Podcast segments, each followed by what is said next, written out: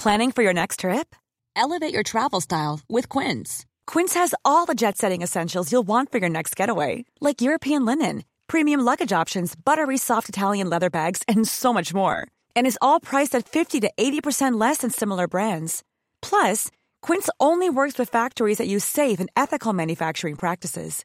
Pack your bags with high-quality essentials you'll be wearing for vacations to come with Quince. Go to quince.com slash pack for free shipping and 365-day returns.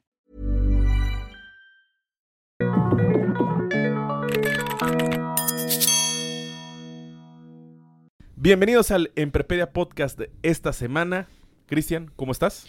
Muy bien, Paco. Gracias por preguntar. Tenemos otra invitada de lujo. Andamos muy internacionales. Últimamente estamos muy Claro. internacionales porque tenemos a una gran amiga, ¿sí? Que tiene realmente... eh, yo, yo debo de confesarlo, eh, yo nunca me he animado a, a salir de- del todo el tema de contabilidad y finanzas. Ella es economista, ¿sí? Y después, pues, eh, eh, ella es de Nicaragua y, y- y se atrevió a salir del tema de economía para luego entrar, adentrarse al- a todo este tema del marketing. Claro. Nos acompaña nuestra gran amiga Delia. ¿Cómo estás, Delia? Muy bien, muy bien. Muchas gracias por la invitación, Francisco y Cristian. Obviamente siempre los estoy viendo los todos sus podcasts semanales y pues es un honor para mí estar por aquí y pues como dicen, platiquemos de, de, qué, de qué vamos a platicar el día de hoy. No, pues es todo lo referente a, a- a marketing digital. Esto es como que el, el remake de alguna plática que, que ya tuvimos en algún momento. Eh, Delia, siempre por, por sus diferentes redes sociales, también ella está muy acostumbrada a, a- platicarle a su público, a sus clientes, eh, a través de, de- Instagram TV, de, a través de Facebook también, en YouTube también. Al final estaremos dando ahí su contacto de las diferentes redes sociales. Pero pues es un tema a menos que me desmienta Cristian, que pues ahora todo es digital, ¿no? Marketing digital. Bueno, mucho es digital. eh, hay 72 millones de mexicanos conectados a internet. En promedio, 8 horas y media al día. Entonces, pues ahí hay un montón de gente y uno debe estar donde está la atención, ¿no? ¿No, Delia? ¿Tú qué piensas? Pues debes de estar exactamente donde está tu público objetivo. O sea, si tu público objetivo está en una red social, obviamente tú debes de estar ahí de la manera acorde como es la red social. De hecho, hace poco, es más, hoy el día de hoy vengo de una junta de presentación de propuesta con un posible cliente y entonces me planteaban el por qué no incluía Instagram dentro de la, el mix de, de plataformas. Les explicaba que para lo que ellos querían lograr y para el objetivo que querían lograr, la plataforma no era acorde y principalmente porque el segmento que ellos se querían dirigir no estaba ahí, buscando ese tipo de información. Entonces, el- el- la- la gran pregunta que se deben de hacer cada vez que piensen en digital es, ¿está mi audiencia ahí? ¿Le hace sentido lo que yo digo, de lo que yo hablo? Y obviamente le vas a dar algo diferente de lo que ya se está haciendo. Y con base en eso tú puedes definir o no estar en una red social, por ejemplo. O sea, no necesariamente todas las empresas o el tipo de industria debe tener redes sociales. De, es que va a depender qué es lo que quieran lograr. Ok. O sea, por ejemplo, digo, yo no me voy a ir al extremo, no deben de tener, sí deben de tener, debes de entender muy bien cuál es tu estrategia de negocio y obviamente cómo puedes utilizar estas herramientas digitales. Es súper importante que la gente sepa que son herramientas, pero al final del día, si tú no tienes bien definido tu estrategia de negocio, si tú, tú no tienes definido tu estrategia de precio, o lo peor del asunto, o sea, tu producto no da un valor al cliente final, pues puedes hacer una maravillosa campaña en digital, pero a la hora de la hora el cliente te, te compra la primera vez y te deja de comprar porque simplemente no le cumpliste. Entonces, hay más allá. O sea, digital te ayuda, es un canal que te va a ayudar, más no lo es todo. Hay varios adicionales, acciones adicionales que se deben de realizar. Sí, Paco, fíjate que si tú ves como el presupuesto de una empresa eh, que sea de consumo, de consumo masivo, cualquiera de estas, Coca, Pepsi o, o demás, siguen, siguen usando muchos medios tradicionales, pero te voy a platicar por qué. Eh, la penetración que tiene México, hablando específicamente de México en Internet, es como del 70%, ¿no? Países más avanzados eh, como Estados Unidos llega a tener casi 100%, ¿no? 90 y tantos por ciento, mucha gente está conectada. Pero la penetración de la televisión en, en México sigue siendo el 99%. Entonces, hay casas en México que literalmente no tienen baño, pero tienen tele. ¿no? Totalmente. Entonces, hay ciertos productos, ciertos servicios, ciertas eh, categorías de productos que todavía usan la tele y la tele es poderosa, ¿no? Lo que sí se está viendo es que en esas marcas de consumo masivo, si antes estaba 100% el presupuesto en, en- en medios eh, tradicionales, digámosle, de alguna forma, ya se está empezando a balancear, a balancear, a pasar presupuesto al, área digital, ¿no? Hay algunos que están siendo muy agresivos, hay unos que están siendo conservadores, a lo mejor el mix de, de ciertos productos ahí es 80-20, donde 80 todavía sigue siendo eh, cuestiones eh, análogas, digamos, y 20% ya lo pasan a digital o, o- o viceversa. Por eso es lo que dice Delia, que es muy interesante. Depende mucho de entender qué haces, cómo lo haces, dónde lo haces y quién, ¿Para quién, no? dónde están conviviendo esas personas a las que les quieres hablar como marca.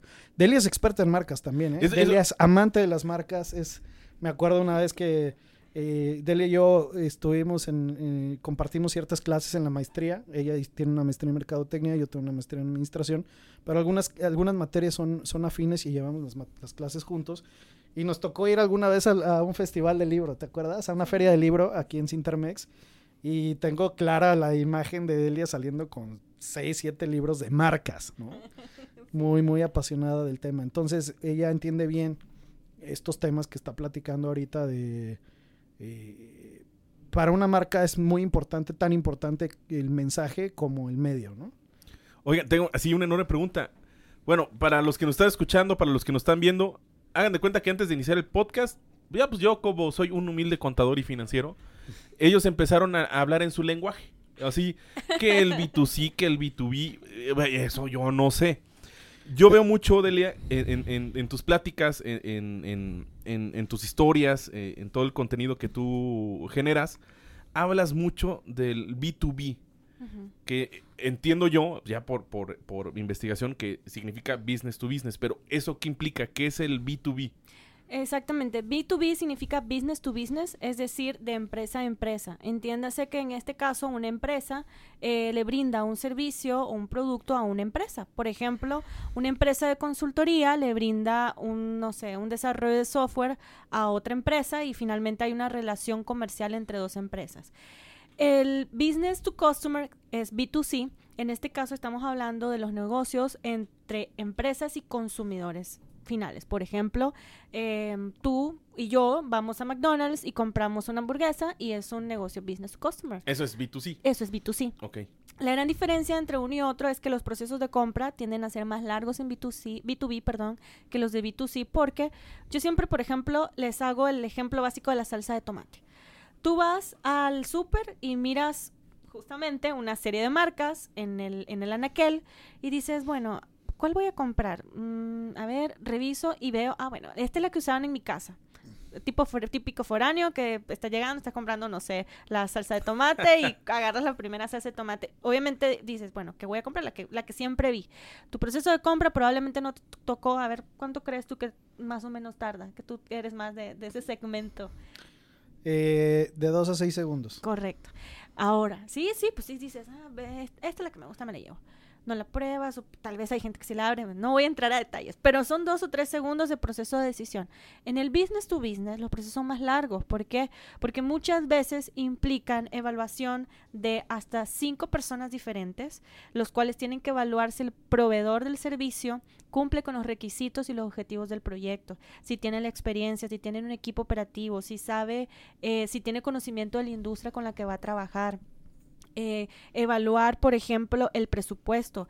Por eso lo, típico en las empresas es, bueno, mándame una cotización de tres empresas y vamos a evaluar. Hay un proceso administrativo y, plane- de planeación para que se logre el servicio, todo, ¿no? Correcto, pero por ejemplo, de hecho, por- pongo un ejemplo muy, muy puntual. Imagínate que tú tienes una empresa que hace eh, trajes de seguridad industrial.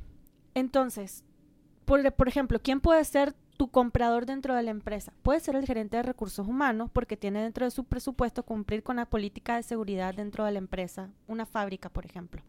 Entonces él dice, bueno, tengo este presupuesto, tengo que comprar 50 eh, este, nuevos trajes para este año. Pero el usuario o el- la persona que evalúa la calidad del producto es el gerente de producción. Y entonces al gerente de producción, obviamente sí va a haber un tema de costo, pero va a revisar costo-calidad. El de recursos humanos tiene que cumplir con una política que le establecieron de meta anual. El de producción que tiene que cumplir con que su gente tenga un buen traje. Estándar de calidad. Exactamente, ¿por qué? Porque el día de mañana si sucede algo, pues obviamente pasó porque no teníamos un buen, un buen este, Uniforme. uniforme. Entonces, al final del día, si te fijas, la necesidad es la misma. Necesitas darle un equipo de seguridad industrial a tu personal, pero los decisores son diferentes y tienen necesidades diferentes. Entonces, cuando haces, por ejemplo, negocios B2B, ahí es donde entran los diferentes buyer persona o persa- eh, personas compradoras, si lo quieres traducir textualmente, que son los diferentes perfiles dentro de una empresa que analizan si, es, si este proveedor eh, de servicios o de productos cumple con los requisitos. Y entonces por eso es que los procesos tienden a ser tan largos. Entonces cuando tú eres una empresa B2B, tienes que entender muy bien a quién le estás mandando la comunicación en el momento de, de compra o al momento de presentarte o al momento de evaluación. Porque si, por ejemplo, el que te busca es el de recursos humanos, tiene una necesidad. Si es el de producción, tiene otra necesidad. Pero al final del día, el producto es el mismo, pero tú tienes que entender muy bien cómo se lo vas a comunicar. Y ahí es donde entra el reto de los business to business, de poder llegar a hacer negocio y obviamente cerrarlo. ¿Qué herramientas son las que se ocupan? Bueno, herramientas pueden haber muchas, desde Ajá. la parte offline, desde la parte online. O sea, el, el B2B, ah, muchas de las acciones, o me voy a primero a la parte offline que ha hecho a lo largo de estos años ha sido el tema de las ferias. Por eso ves ferias de, eh, de, de cárnicos, está, hace poco fue la de... Ay, se me fue en Cintermex, que era como de, de, de, de- de metalurgia. eh, y obviamente en eso, lo que hacen en esos están las empresas, muestran, por ejemplo, cuando son cuestiones de automatización industrial, muestra cómo se mueve la línea de producción, etcétera, y ven toda la parte de la tecnología. Entonces, eso te permite saber quién es la empresa, qué es lo que hacen, y llegan a una serie de, de personas con el flujo que llega a la feria. Hacen, eh, en la parte tradicional, obviamente, se hacía mucho publicación en medios impresos, publicaciones en radio. Eso era eh, otra parte importante que ya no lo están haciendo, o bueno, que los B2B en su momento, pues es parte de lo que siguen haciendo es publicaciones en, en revistas eh, especializadas, en donde pues al final del día tienen un tiraje y obviamente llegan. Pero ¿qué pasa? El punto, y yo que siempre también les digo, el punto es, si tú tienes un gerente comercial y ese gerente comercial necesita estar en una feria en Houston y otra feria en Ciudad de México, al mismo tiempo tienes que evaluar en cuál vas a estar. Tienes que revisar por temas de costo o tienes que revisar por temas de oportunidad de negocio, hacia dónde te quieres dirigir. No puedes estar en dos lugares al mismo tiempo. Eh, si en el caso de las ferias, ahora, si vas a invertir en medio impreso como una o en una revista, pues también sé consciente que la gente hoy por hoy casi casi un cierto perfil ya casi ya no está leyendo la el impreso. Dice, no, pues yo quiero buscar un, un proveedor de servicio, me meto a Google, reviso, no sé, servicio de limpieza industrial, reviso quiénes son los proveedores, contacto, veo quién es la persona comercial, si me voy a LinkedIn, reviso quién es el comercial, lo contacto o veo, eh, me voy a la landing de registro de la empresa, en la parte de sección de contacto y veo cuál es el teléfono y le marco. Ok. que ahí Entonces- es donde, no sé, entra, por ejemplo, Google AdWords, ¿no? Exactamente. ¿Por qué? Porque al final del día, el, la gente que ya te está buscando porque tiene una necesidad es alguien que ya dio un primer paso y ya tiene conciencia de qué es lo que necesita. Lo que necesita. Ok. Entonces tú nada más le tienes que dar la información para que él termine de decidir si lo que tú le ofreces es lo que él necesita. Pero él ya tiene claro su necesidad. Entonces, obviamente, aquí lo que tienes que ver, bueno, ¿qué necesitas? A ver, cuéntame, ok, para tu problema, lo, que te recomiendo es hacer esto y esto y esto. Y ahí es donde está el proceso de compra final de un B2B. Eh, obviamente, para poder hacer eso, aparecer en los primeros lugares, tenés que hacer, por ejemplo, campañas en Google AdWords. O, por ejemplo, eh, si tú lo que quieres es una búsqueda, o sea, es cuando alguien te está buscando, pero si tú quieres hacer una búsqueda proactiva, obviamente utilizas, por ejemplo, plataformas de redes sociales como Facebook, como LinkedIn, o por ejemplo, que también sí se puede utilizar un Instagram para un B2B, pero el objetivo va a ser distinto. Por ejemplo, no sé, y lo voy a poner de manera muy general porque cada estrategia, perdón, para cada objetivo hay una estrategia. Entonces, yo al final del día, cuando llego con un cliente, no les llego diciendo, ay, sí, te voy a hacer tres publicaciones en Facebook y dos publicaciones en Instagram. O sea, no se trata de eso, porque no necesitas, no es un tema de publicaciones, es un tema de eh, conseguir un objetivo y entender muy bien en dónde, en qué plataforma le funciona mejor a tu cliente el estar, o en este caso, en qué plataforma te conviene a ti estar para llegar a tu cliente. Entonces, con base a esa información, tú puedes decir, bueno, si yo quiero, por ejemplo, posicionar mi marca a un cierto perfil, que sepan, por ejemplo, la cultura organizacional de mi empresa, Instagram te sirve súper bien para eso. Si, por ejemplo, tú quisieras, obviamente estoy dejándolo de manera muy general, por ejemplo, no, obviamente hay que aterrizarlo para cada cliente, pero, por ejemplo, si tú quisieras generar leads, se pueden generar tanto por Facebook como por LinkedIn, que también mucha gente tiene como que el mindset de que es que nada más para los B2B es LinkedIn. Le puedo decir, yo tengo clientes B2B en Facebook, le va muy bien. El costo por conversión es muchísimo más barato que con LinkedIn y AdWords. Cristian, tú has hablado mucho de esto de leads. Para los que no tenemos este tecnicismo eh, marquetero que es un lead. Lead es eh, alguien que está en tu audiencia, que está compartiendo sus datos contigo, bien sea porque le estás ofreciendo un contenido de valor a cambio de su información, o bien sea porque la oferta que le estás haciendo o le estás poniendo enfrente le interesa, ¿no? Entonces, básicamente es un, es un prospecto. Hay diferentes tipos de leads. Hay, hay, hay leads que ya están muy precalificados para estar cercanos a una compra hay leads que necesitan un poco más de información, ¿no? Que es un que los tienes que llevar a través de un proceso, ¿no? Técnicamente le dicen lead nurturing a, a ese proceso, que es brindar información, brindar información, brindar información hasta que eh, ese prospecto puede llegar a estar listo a volverse tu cliente. Que es lo que platicábamos en un episodio anterior, ¿no? De todo el customer journey, de irlo customer journey. llevando hasta que pues Sí, sea fan. Mira, yo, yo estaba escuchando atentamente lo que, lo que dice Delia. eh, coincido en, en- en ese estigma porque también me ha tocado en, en la práctica de- del marketing. Es una creencia, ¿no? Es una creencia el tema de que con redes sociales, por ejemplo, no puedes llegar a tener eh, contacto con los tomadores de, de decisión de las empresas. Y ahí el tema, y no sé si tú lo compartes, Delia, es que al final del día por más director de un consejo, por más director general, por más director de recursos humanos u operaciones, son personas y es muy probable, altamente probable, que tengan una cuenta personal de Facebook y como tal que consuman contenido. Contenido. ¿no? Entonces, eso es, eso es un estigma que yo creo que eh, se tiene que empezar a, a salir ahí. Es afinar bien la estrategia de cómo le hablas y, y nada, pues tienen redes sociales esas No, personas. Y otra cosa súper importante que también le digo mucho es, a ver, entiendan, no se va a vender a través de una red social un proyecto de un millón de pesos. O sea, no vas a cerrar un, un- un contrato de un millón de pesos en un mensaje de inbox de Facebook ni de LinkedIn. Porque, acuérdense, las herramientas de redes sociales son para llegar a audiencias bien segmentadas y dirigirlas dentro de ese proceso de conversión, ese eh, eh, el, el journey del, del, del, del usuario. Del usuario. Entonces, al final del día, lo que tienen que entender es, bueno, si por ejemplo tienes un perfil en- personal en LinkedIn, puedes comenzar a hacer contactos, puedes comenzar a conversar con la gente, súper, y lo digo así de frente, súper mal visto, no lo siguen haciendo, me llegan todavía mensajes en LinkedIn de que agregas, me, me agregan, ok, lo acepto. Delia, much- buenas tardes, te mando, pues, nosotros hacemos este taller, no sé qué, no sé cuánto, y cuesta, no sé, y contáctame. Y yo, ok, bye. No, es más, es- nunca los leo. Yo cuando veo eso miro una, una gran lista de cosas que me dijeron, bye. Porque al final del día eso es como los las personas que te llegan a vender en la calle y te, te, Sí, te- es- te es- afrontan y, y- Es más- la versión más- linkeniana de, de- del, que, del banco que te llama por teléfono. ¿no? Totalmente, totalmente, súper mal. Eso no se hace, no lo sigan haciendo, por favor, porque está mal. Es más, hay- hay- yo nunca lo he hecho, pero hay gente que dice, no, pues hasta los elimino porque no quiero que me mandan mensajes porque lo único que está haciendo es venderme. Entonces, lo que buscas en la red social es generar relaciones, valga la redundancia, es conocer a la gente, contactarla, preguntarle. Y cuando tú estás dando valor, solito la gente va a llegar y te va a preguntar, oye, ya vi que te especializas en ese tema y este quiero saber más quiero más información.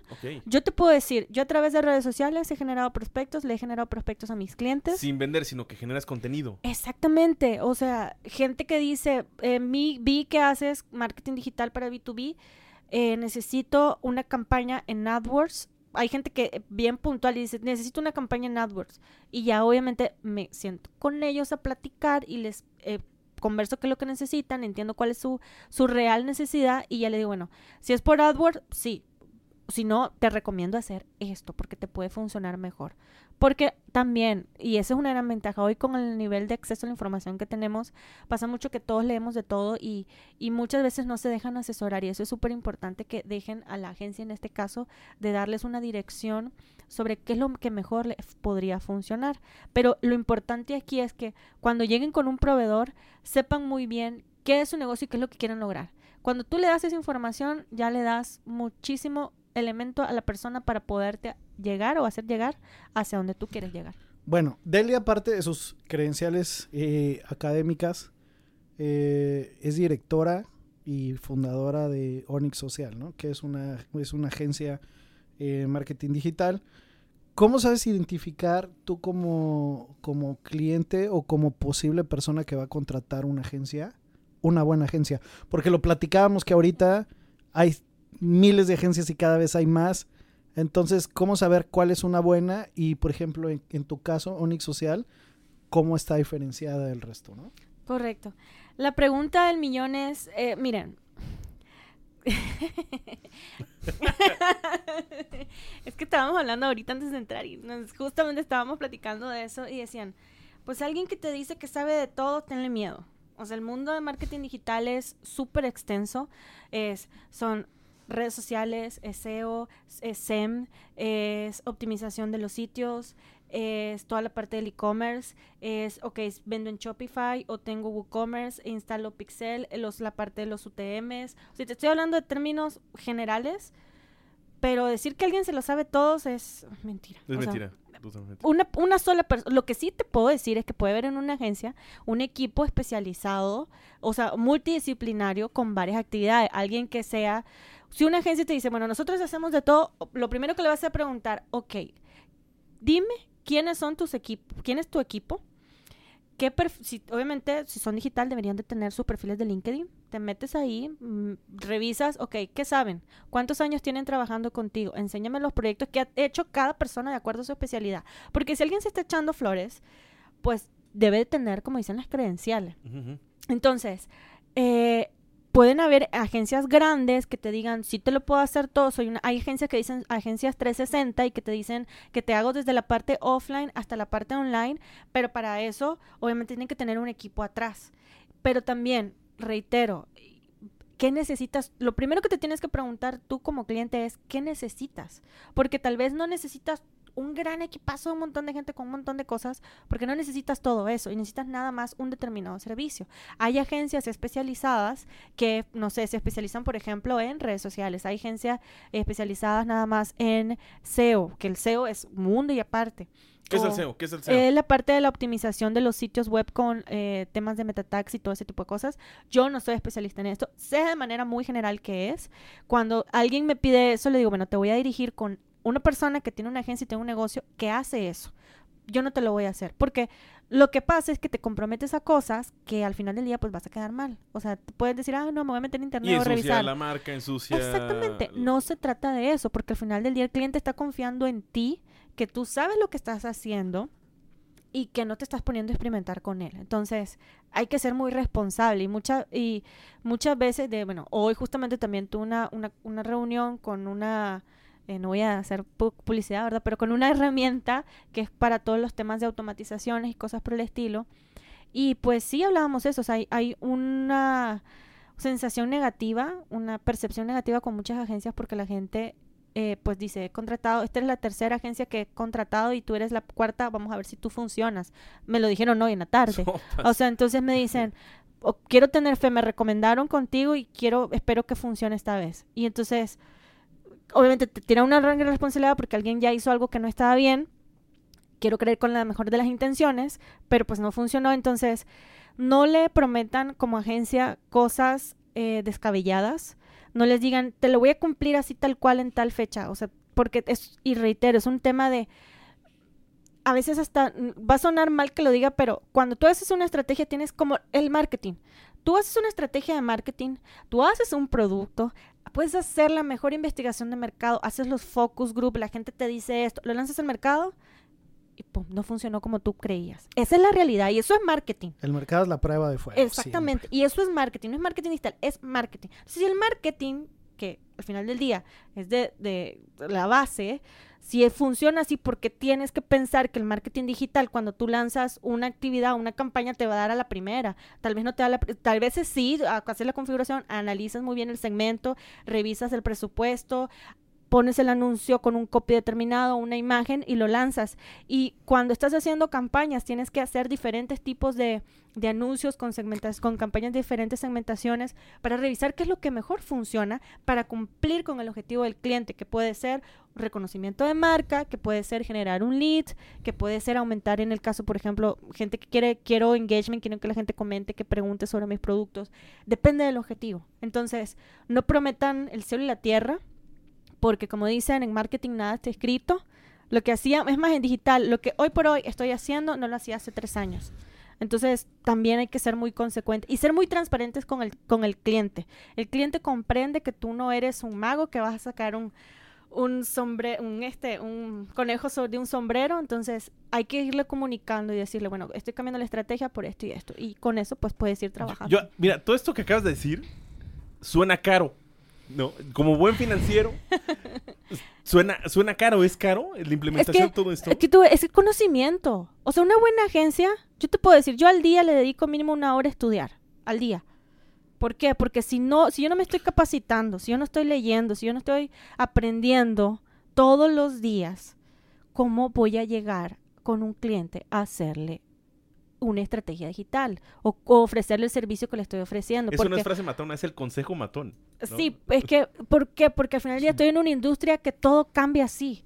Entonces yo no me puedo quedar en la posición de ya me las sé todas. Es más, reitero, cuando he hecho entrevistas, cuando voy a contratar gente, yo no contrato gente que me dice, no, pues es que yo soy muy buena en esto, porque yo necesito a alguien que tenga la cabeza open mind de que aporte dentro de los procesos de la agencia tenemos una hora de capacitación. Entonces, si tú no tienes la habilidad de aprender y desaprender rápido, no, le entres al marketing digital. Es más, en general la industria, el mundo está así. Tienes que aprender y desaprender. Entonces, por lo mismo, tienes que estar capacitándote. Y la capacitación es tiempo y el, tiempo es dinero. Y eso al final del día no es que se lo cobres por querérselo cobrárselo el chino al cliente, sino porque finalmente tú te preparaste Tú probaste antes, hiciste tomas de previo error para no ponerte a experimentar con un cliente. Oye, Delia, eh, el cliente sabe qué pedirte. es que yo platicando con gente, hay, gente que te dice, sé que tengo que estar ahí en internet, pero no sé qué. ¿Sabes? ¿Y, y qué le dices a ese cliente? Fíjate que normalmente cuando llego, la primera junta es para entender la necesidad del cliente, es saber qué es lo que, el dolor que traen, o sea, cuál es el objetivo anual de la empresa. Todas las empresas quieren vender. Y la que me diga que no, pues no sé, ¿verdad? Pero todo el objetivo principal de una empresa, si es eh, profit, o sea, necesito generar ganancias. Ajá, claro, claro, O en las que no son no profit, bueno, necesito llegar a tantas personas para ayudarles en esta eh, fundación, por ejemplo. Entonces, todos necesitas una, un objetivo, todos tienen un objetivo. Entonces, cuando la gente me dice qué es lo que quiere de objetivo, no digital, porque necesito entender tu objetivo real, yo ahora sí les puedo decir qué les puedo recomendar. Y a través de lo digital es alcanzarlo. Exactamente. Me ha tocado, igual hace un mes y, pico más o menos, llegó una señora, ella tiene de hecho una empresa que hace software para empresas de eh, temas de exportación tiene muchos años en el mercado, tiene mucha experiencia, eh, eh, está muy bien, pero eh, necesitaba temas de comunicación estratégica y llegó conmigo porque me dice él es que vi tu conferencia, platicaste sobre temas de B2B y vi cómo lo hacías y eso es lo que yo quería ver, cuéntame. Y comenzó a platicarme y me di cuenta que al final del día ella le hacía falta una estrategia de comunicación, toda la parte de branding y ya lo recomendé con una agencia de branding. ¿Por qué? Porque al final del día, si una empresa no tiene claro quién es, hacia quién se dirige, cuál es su propuesta de valor, reitero, al momento que hagas una campaña, tal vez no te va a funcionar porque pues ni siquiera estoy yo entendiendo qué es lo que tú quieres vender y cómo voy a hacer para que otras personas lo entiendan. O lo peor del asunto es que traigo un cierto segmento y al final del día... No, pero primero es identidad, o sea, primero necesitas saber qué es, ¿no? Exactamente, entonces es súper importante que tengan claro eso, qué es lo que hacen, las cosas básicas, qué es lo que hacen, cuál es la propuesta de valor, hacia quién se dirigen y con base en esa información ahora sí pueden hacer diferentes acciones de marketing, no solamente digital, sino offline o offline. Oye, Delia, eh, bueno, ya se nos fue media hora, como agua Sí. entre los dedos, otra vez, rapidísimo. Eh, muy, muy tangible o muy tajante, unos dos o tres tips que le puedas dar a la audiencia para elegir una buena agencia. Por ejemplo, a mí ahorita lo que acabas de decir se me ocurre una, ¿no? Este, si una agencia de inicio no te pregunta cuál es tu objetivo y nada más te empieza a aventar opciones y opciones sin haberte escuchado cuál es tu objetivo, corre, ¿no? Corre, huye. Eh, eh, eh, esa es una que se me ocurre después de escucharte. Un par más. Un par más. Em, pregunta si, por ejemplo, si por ejemplo en el caso de los de business to business, por ejemplo, yo soy una agencia de business to business, pregunta eh, con qué clientes o qué tipos de industria ha trabajado para que también veas el cómo ha aterrizado sus servicios de acuerdo a las necesidades. Obviamente puede llegar a pasar que esta empresa pueda tener conocimientos y experiencias de industrias diferentes a la tuya y puedas utilizarlo y capitalizar esa información, aprendizajes que tuvo con otra industria. Pero también, que también pasa mucho en los B2Bs, eh, se casan con que es que nosotros hacemos las, cosas así y lo que tienen que ver es cómo pueden cruzar puntos de cómo hacer las cosas diferentes, que creo que también en los B2B se puede hacer. Entonces, analiza su experiencia, sus casos de éxito, con quienes ha trabajado, que te muestre tal cual cuentas reales en movimiento. Em, obviamente años de experiencia. Pregúntale eh, si su equipo operativo, qué es lo que hace. Si, por ejemplo, vamos al ejemplo que decía ahorita es, si quieres una agencia 360 que te haga todo eso, bueno, dime quién, quién hay detrás de ti. El tema, por ejemplo, de agencias boutique te puede servir mucho si tú tienes bien identificado si lo que quieres, por ejemplo, son redes sociales. Agente- ¿Qué es una agencia boutique? Una agencia boutique son agencias pequeñas que, se, por ejemplo, se especializan en un determinado tema. Por ejemplo, social media. O, por ejemplo, SEO. O por, hay gente que dice nada más te hago campañas en AdWords. muy, muy especializado. O sea, muy especializado. Po- digamos, resumiendo de alguna forma, y a lo mejor es, es, es el tercero, ¿no? Es si tú le puedes preguntar a una agencia en qué es muy buena y si te dicen que en todo puede ser un foco rojo ahí, ¿no? Te podría contestar, soy muy bueno en redes sociales, soy muy bueno en SEO, soy muy bueno en tal, eso es un buen indicio, o que te puedan decir, soy muy bueno en tal industria, ¿no? Como También. tú que dijiste, me especializo en B2B. Ujú. Eh, pueden ser como, como ciertos... Este, este del equipo a mí se me hace increíble. Porque Sí. al final va a ser un trabajo colegiado, va a ser un, un- un trabajo entre en multidisciplinario incluso, ¿no? Sí, no, y mira, te voy a decir algo también. Mucha gente, y lo he visto, cuando muchas veces a veces hay gente que contrata una agencia porque tal persona es un super mega conferencista Mm. y tiene tantos años y sale en la televisión y no sé, no sé cuánto. Pero, a ver, esa, esa única persona no te va a hacer todo el trabajo. Hay un montón de gente atrás, diseñadores, copies, eh, la parte de gestión de medios, la- el que hace el, el buyer de, de compras, de que te hace campañas en Facebook, en Instagram, en Twitter, etcétera, etcétera. El que hace las automatizaciones, automatizaciones son, por ejemplo, todo llevar al usuario a, por ejemplo, a un funnel de venta, lo mandas en una landing de registro, en un formulario de registro, por ejemplo. Entonces entra, llega un correo, después le llega otro correo y va. Todo ese tema, hay una lógica súper estructurada de acuerdo a la estrategia, de acuerdo también al contenido que le mandaste, porque si mandas una serie de correos, obviamente piensa desde dónde viene el contacto, qué, contenido se descargó y después qué correos le vas a seguir mandando. Entonces, todo eso es, la parte de automatización tiene que ir ligado también, ok, voy a hacer automatizaciones de correos, qué campañas en redes sociales o en AdWords tengo que hacer para llegar a ese cliente a ese funnel y que termine y compre, por ejemplo. Entonces, ¿quiénes hacen eso? Pues el equipo. La gente cuando muchas veces contrata agencias y le contrata pensando en que, ay, fulanito es el gran conferencista y todo, pues no pienses que esa persona te lo va a hacer todo. No, y no va a suceder. Así de simple. Se los rompo ahorita el- la fantasía. No sucede. porque una persona humanamente no hace todo. Ajá. Exacto. Entonces necesita gente. Y muchas veces pasa que las agencias quedan mal porque pues la gente que tenían no funcionaba. Entonces, cuando estén contratando a alguien, también pregunten a ver quién es el equipo que tú tienes y muéstrame tus casos. Fíjate, eh, ahorita hablando de eso, me voy a tratar un poquito a, a- a las firmas, a las consultoras de auditores.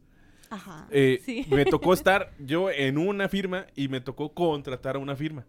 Y de, los, de lo importante es que te llevan la propuesta y hasta en la parte de atrás venía una pequeña reseña o un pequeño resumen y currículum de los integrantes del equipo que te iba a apoyar en, en- Mm. en la consultoría, ¿no? Entonces, a mí esto se me hace, o sea, tiene mucha lógica, sobre todo en un tema tan delicado como marketing, ¿no? Pues al final es, va a ser un apoyo o va a ser la estrategia de ventas como tal, que sepas cuál es el grado de especialización que tenga el equipo que te, lo, que te va a brindar eh, la consultoría. Mira, y, y no voy a decir quién es, pues, pero, o sea, me han mostrado casos de agencias, no en temas de digital, sino en temas de branding, este, de agencias súper grandes que han trabajado con otras empresas bien grandes aquí en Monterrey y que a la hora de la hora pues le mandan, no quiero decir practicantes, pero gente que no tiene tanta experiencia en la actividad que van a realizar.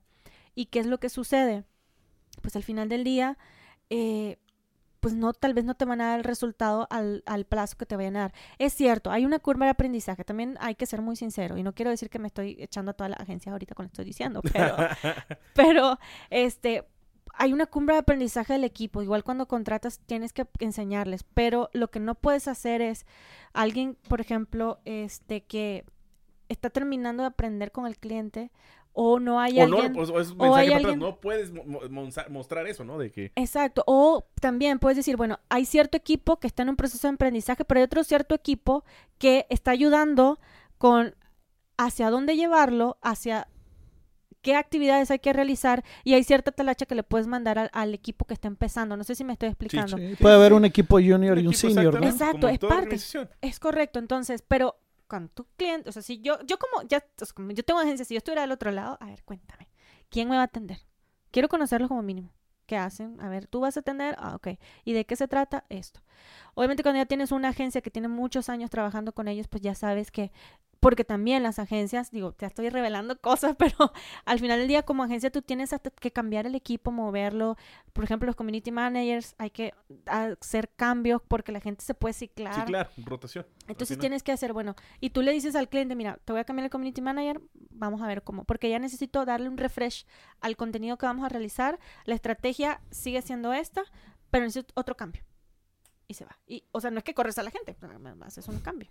Y ya. No sé, no sé si estoy quemando aquí cosas. de No, no, no, perfecto, perfecto. Siempre hay un momento acá de... de- De bueno. revelación. es bueno, sí, exactamente, exactamente. Oye, Delia, eh, bueno, eh, tú tienes una agencia, trabajas B2B, eh, a lo mejor hay alguien que te escucha y le cayeron ciertas, ciertos 20 de lo que acabas de decir. ¿Cómo te pueden encontrar? Muy bien. En mis ¿No? redes sociales me pueden encontrar como Delia Malta. Delia, M-A-L-T-A. Acuérdense como la isla, siempre hago el ejemplo. En todas, en Facebook, en Instagram, en LinkedIn. Eh, mi correo electrónico es delia.malta. Y pues perfectamente pues me pueden contactar o mandar un mensaje por alguna red social. Y pues con mucho gusto. Todos los lunes hago lunes de live. Eso es importante, los lunes de live. Los lunes de live a las 5 de la tarde, en donde justamente platicamos sobre tem- temas de marketing digital. En los últimos tres meses he estado hablando paso por paso cómo hacer campañas a través de redes sociales, específicamente en Facebook y en Instagram. Y me he basado mucho en temas de Facebook e Instagram porque son justamente las plataformas más grandes que hoy en día existen en- con mayor número de usuarios y porque sí se pueden hacer marketing digital para B2B ahí, entendiendo el objetivo. Y aparte traes un proyecto de lanzar un productito ahí para, para motivar a, a la gente, ¿no? Sí, traes una invitación para la audiencia, ¿no? Nos decías Sí. antes de platícanos cómo está. Bueno, a- ahorita de hecho les dejo en la liga de mi perfil en Instagram para todos los que tienen Instagram y los que no tienen pueden igual ir al Instagram. En la, en el- en la liga de mi perfil van a, van a- hay una liga que se llama Linktree, que paréntesis Linktree es un acortador en donde lo que tú haces es eh, poner, por ejemplo, diferentes li- eh, ligas que te pueden mandar a diferentes páginas. Es totalmente gratis. Entonces, entran a la liga de LinkedIn y van a ver ahí un video que se llama Los cinco secretos para una campaña exitosa en Facebook y en Instagram. Ay, nanita. Entonces, si quieren Ay. saber cuáles son los secretos básicos para hacer una campaña en Facebook y en Instagram, es un video que explico cómo hacerlo, entonces le van a dar clic y los va a mandar a un formulario donde dejan sus datos para que se los les mande por correo el acceso del video. Y pues, obviamente ya en pocas semanas voy a estar haciendo un lanzamiento especial de un manual o una guía específica para hacer todas Esto las es importante. Lo de Manuel creo que es una gran idea, es un gran producto que, que- que va a estar padrísimo. Bueno, muy bien. Eh, con una frase que se queden, muchachos, de este podcast. A ver, ¿cuál? No, pues este, yo, yo, yo, fue, para mí todo fue conocimiento. Para mí fue co- conocimiento de hablar eh, de temas de marketing que pues no es mi área de especialidad y aprendí mucho sobre esto del B2B, de que no necesariamente siempre va a ser para un consumidor directo, sino que entre en las empresas, pues se venden servicios, se venden productos y a veces es muy difícil, ¿no? Es, para mí ese es el aprendizaje que yo me llevo. Y sobre todo que en estos tiempos se, pensa- se pensaría o se cree que las redes sociales o, o el, el- el marketing digital no funciona. Pero sí, claro que por supuesto, ¿no? Es una Sí, herramienta muy, muy, muy rápida. Sí, sí, funciona muy bien, principalmente por el tema de la facilidad de segmentación que puedes alcanzar. Perfiles de decir, bueno, yo quiero que mi anuncio se vea 5 kilómetros a la redonda de esta dirección. O yo quiero eh, hacer públicos personalizados, bueno, eso lo voy a platicar más en la guía, sobre las bases de datos que yo ya tengo de mis clientes actuales. ¿Por qué es importante esto? Porque obviamente si ya tú tienes clientes, obviamente quieres generar clientes que se parezcan a tus clientes, de la gente que sí te paga y que sí te compra. Entonces, generas públicos basados en esas bases de datos, los subes a las plataformas y haces campañas específicas para ese perfil. De lujo. Buenísimo. Buenísimo. Pues bueno, continúa Estos fueron este 30 minutitos de este Emprepedia Podcast de esta semana. Nos despedimos, nos vemos la siguiente semana. Pero ¿sabes qué, Cristian? ¿Sabes por qué nos deben escuchar? Porque aquí todo lo enseñamos con. Manzanitas. Nos vemos la siguiente semana. Adiós. Bye. Bye.